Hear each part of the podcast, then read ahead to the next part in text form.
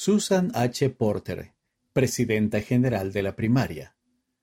Algo que hemos tenido constantemente en nuestras mentes durante el último año es ¿Cómo podemos fortalecer a los niños espiritualmente?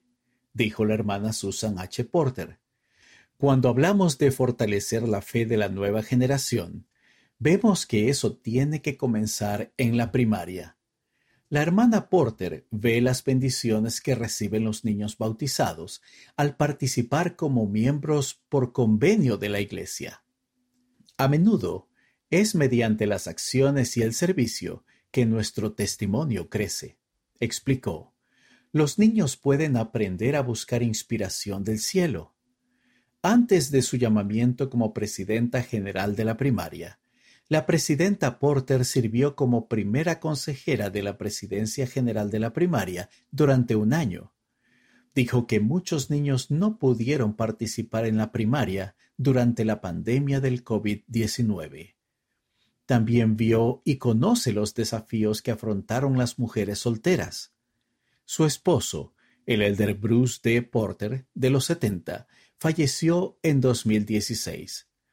Hubo muchos domingos en los que no participé de la Santa Cena, dijo ella. Al compartir sus experiencias, otras mujeres le han dicho, el hecho de que usted esté sirviendo en la iglesia me da una mejor comprensión de que la iglesia también me necesita.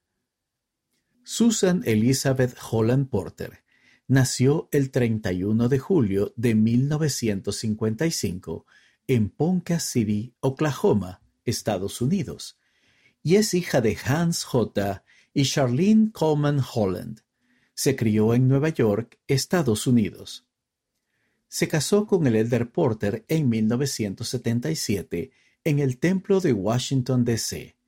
Criaron a sus cuatro hijos en el este de los Estados Unidos, Alemania y Utah, y cumplieron con asignaciones de la Iglesia en el área Europa Este. La hermana Porter obtuvo una licenciatura en química por la Universidad Brigham Young.